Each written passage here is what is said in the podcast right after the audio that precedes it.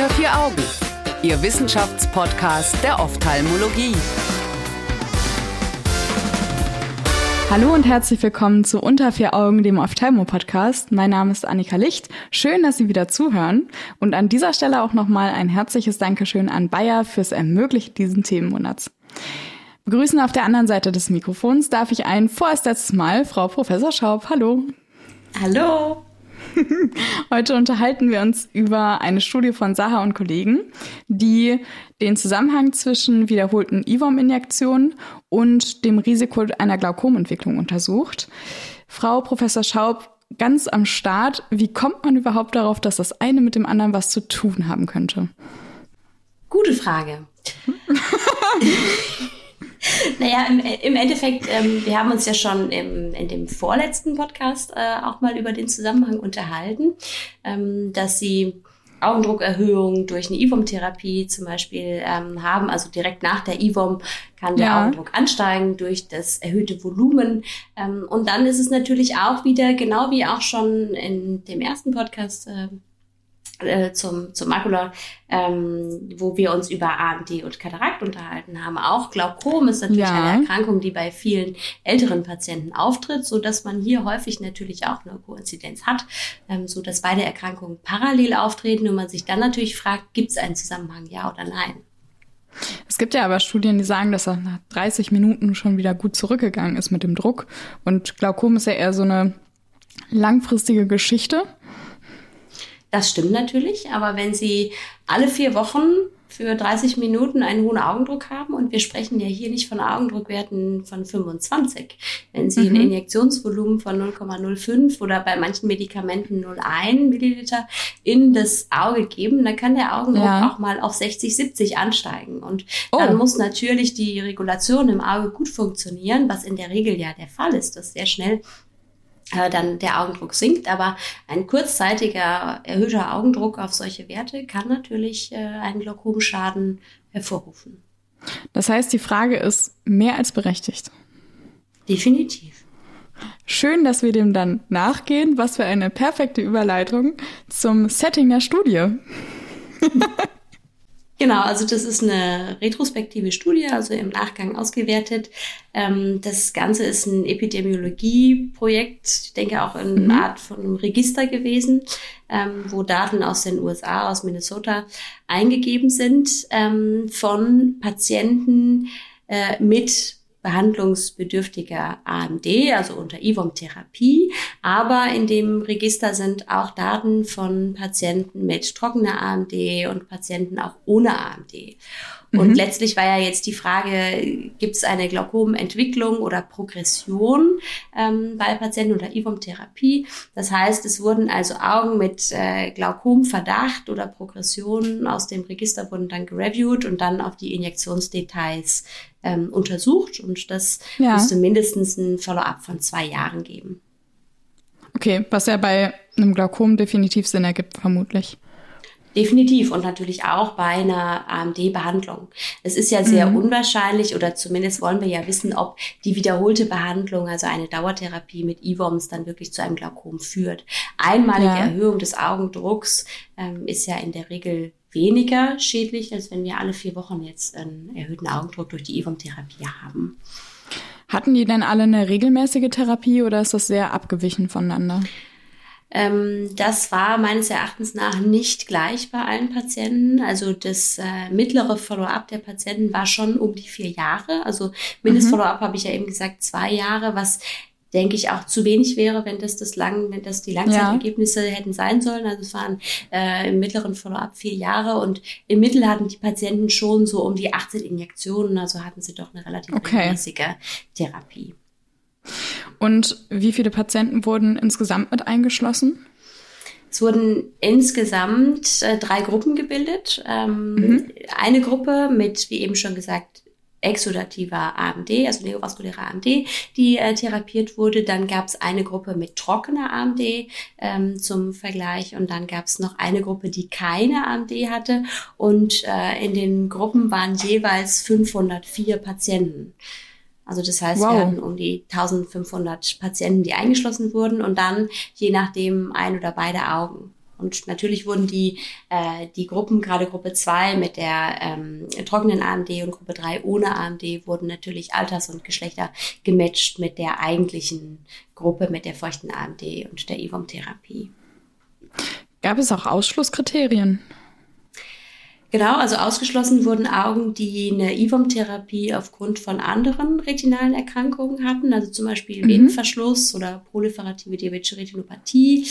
Und dann wurden auch Patienten mit komplizierten Glaukom ausgeschlossen. Also eingeschlossen wurden ja, wie eben schon gedacht, Glaukomverdacht oder Progression ja. eines eigentlich Offenwinkelglaukoms. Normaldruckglaukom wurde eingeschlossen, ähm, wobei beim Normaldruckglaukom natürlich die eigentlichen Druckwerte nicht in die reguläre Auswertung einfließen konnten.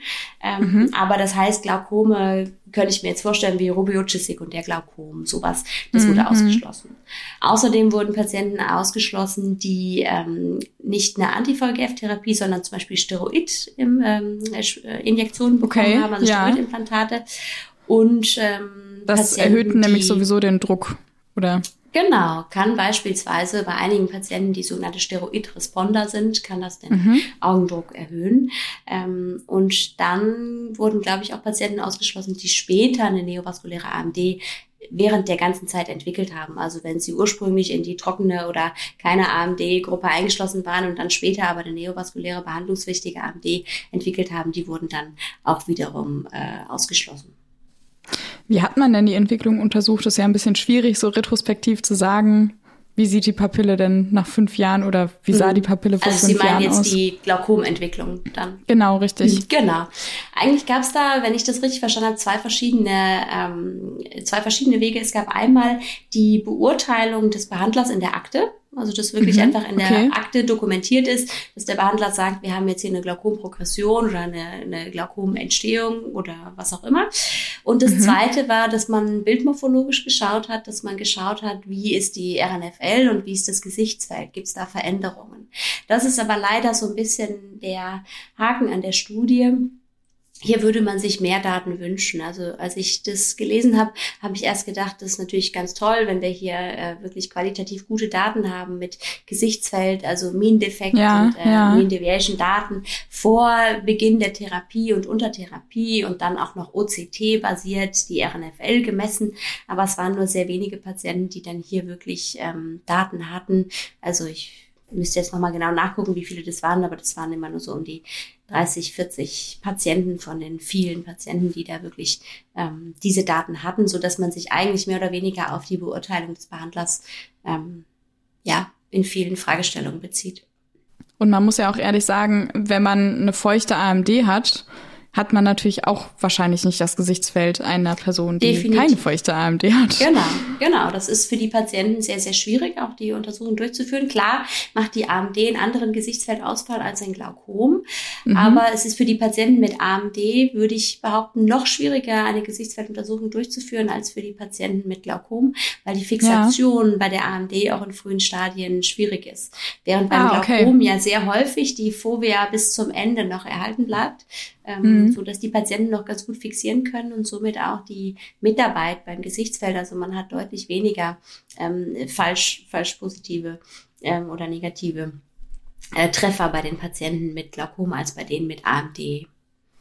Und wenn man sich jetzt die RNFL anguckt, ist es dann ein valides Kriterium, also absolut valide, oder wird das auch mit beeinflusst durch zum Beispiel eine AMD?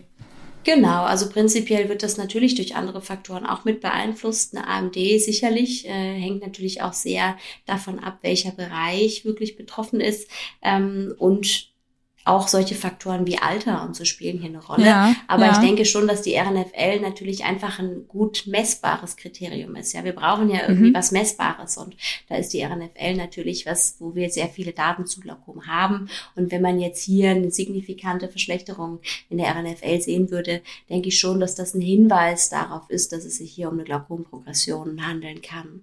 Man muss natürlich auch immer andere Faktoren berücksichtigen, haben wir noch gar nicht angesprochen, wie den Augendruck. Das ist ja das einfachste Kriterium, dass wir uns den Augen ja. anschauen. Und der ist natürlich für alle Patienten hier auch gemessen worden. Und äh, an dem kann man sich natürlich auch orientieren. Wir wollen Sie nicht länger auf die Folter spannen, liebe ZuhörerInnen. Was kam raus? genau. Also in, man, man, muss, äh, man muss dazu sagen, dass tatsächlich eigentlich für uns IWOM-Behandler eigentlich ein positives Ergebnis war, ähm, dass sich ja, dass es eigentlich unproblematisch ist. Also dass Augen mit neovaskulärer AMD und Injektionstherapie kein relevant höheres Risiko für eine Glaukomentwicklung oder Progression eines bestehenden Glaukoms haben. Das ist so die Obermessage. Äh, das heißt, die fünf Jahreswahrscheinlichkeit der Entwicklung eines Glaukoms war eigentlich für alle drei Gruppen ungefähr gleich, zumindest nicht statistisch ja. signifikant und lag so bei ein 1,9, 1, 1,6 Prozent für die drei Gruppen. Ähm, das Einzige, wo sich ein Unterschied gezeigt hat, war in der Notwendigkeit der topischen Behandlung, also wie mhm. ist die Therapie der Patienten mit drucksenkender Medikation. Ähm, ja. Da hat sich eben gezeigt, dass Augen, dass die Augen in der IBOM-Gruppe mit Glaukom oder Glaukomverdacht im Vergleich mehr drucksenkende Medikamente brauchten im Verlauf ah, okay. als die Augen mit trockener AMD oder keiner AMD. Also Sie hatten ja auch schon mal gesagt, dass so ein Druckanstieg von gesunden Augen oder von Augen, bei denen das gut funktioniert, viel besser kompensiert werden. Denken Sie, das passt dazu oder?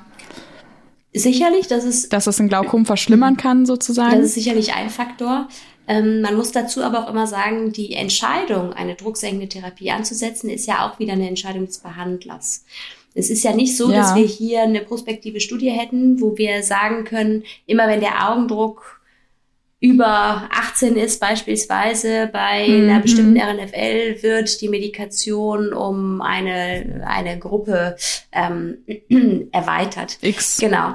Mhm. Das heißt, man muss hier natürlich auch ein bisschen berücksichtigen, dass natürlich der Behandler auch nicht verblindet ist, weiß, das ist ein Patient mit Glaukom, bekommt regelmäßig Injektionen und wenn man dann natürlich einzelne Augendruckspitzen hat, behandelt man schneller mehr, als man hat einen Patienten mit bisher unbekanntem Glaukom oder einen Patienten mit Glaukom, der aber keine IVOM-Therapie, also ein geringeres Risiko für diese stetigen Augendruckspitzen hat, so dass man das vielleicht auch relativ sehen muss. Aber ich finde es trotzdem interessant, dass eben diese Patienten mehr topische drucksenkende Therapie hatten. Und es waren auch gar nicht so wenige, die nicht nur eine, eine Zweifachtherapie hatten, sondern zwar in den Tabellen ja aufgeführt bis irgendwie vier-, fünffachtherapie. Also mhm. tatsächlich auch Patienten, die scheinbar schwer einzustellen waren. Okay. Und das Zweite, was noch auffällig war, dass eben diese Patientengruppe auch mehr Glaukom-Lasereingriffe brauchte. Aha, Allerdings okay. wohl aber statistisch nicht mehr chirurgische Eingriffe, wobei man hier sagen muss, dass äh, wahrscheinlich die Fallzahl der chirurgischen Eingriffe auch niedrig war, dass vielleicht keine statistische Signifikanz erreichte und dass minimalinvasive Glaukomchirurgie, wenn ich das richtig verstanden habe, hier gar nicht mit erfasst war. Also hier waren nur die, okay. die großen Verfahren erfasst. Ähm, aber trotzdem mehr Glaukom-Lasereingriffe, mehr topische Therapie spricht ja schon dafür, dass es äh, dass es einen Unterschied macht, IVAM-Therapie, ja oder nein. Mhm. Aber es ist trotzdem schön zu sehen, äh, dass ja insgesamt, also in Bezug auch auf die äh, Progression im Gesichtsfeld, RNFL und die allgemeine Bewertung dann unter der gesteigerten Therapie, dass wir hier dann keinen weiteren ja, negativen Effekt gesehen haben. Ja, und man muss ja auch sagen, wenn die Patienten eh schon Glaukom haben, dann ist es ja vielleicht auch was anderes als die Wahrscheinlichkeit, an einem Glaukom zu erkranken. Genau, genau. Die Glaukomentstehung, das war ja tatsächlich auch nicht höher. Also nicht, nicht häufiger bei den Patienten, die jetzt eine IVOM-Therapie erhielten, als äh, im Vergleich zu den Patienten ohne IVOM-Therapie. Das stimmt. Das ist ein ganz relevanter Punkt. Ähm, zum Abschluss die Frage, würden Sie dann jetzt nach der Kenntnis der Studie Patienten anders behandeln? Das ist immer eine ganz, ganz wichtige Frage und die sollte man sich natürlich, nachdem man ein, eine wissenschaftliche Arbeit liest, immer fragen. ähm, das mit den, das mit den Glaukompatienten ist für uns Retinologen natürlich immer so eine Sache.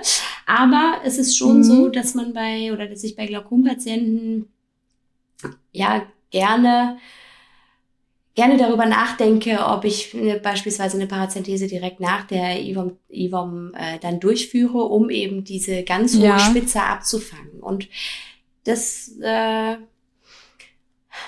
muss ich gestehen, relativiert sich jetzt aber durch diese Aussage für mich nicht. Also ich würde mhm. immer noch, immer noch sagen, dass es wichtig ist für Patienten, die tatsächlich nur noch, die wirklich eine, eine subtotale Papillenexkavation haben, äh, die hohe, hohen Augendruck haben, schlecht eingestelltes Glaukom, dass man hier schon eher mal eine Parazenthese machen sollte. Ähm, aber was wahrscheinlich ja. ganz, ähm, ganz ja, ganz, eine ganz interessante Message ist, dass ich bei Patienten, bei denen ich vielleicht nicht sicher bin, ob ich eine Progression ähm, habe unter der IBOM-Therapie, dass äh, man die dann doch durch die Steigerung der topischen drucksenkenden Therapie vielleicht stabilisieren kann. Also ich glaube, dass wir hier nicht so viel Glaukomprogression auch gesehen haben, weil die Patienten relativ zügig mit der drucksenkenden Therapie auch abgefangen wurden oder den minimalinvasiven ah, okay. Glaukom-Lasereingriffen. Ja. Also dass man über solche ähm, ja, Strategien tatsächlich auch dann nachdenken kann bei den Patienten.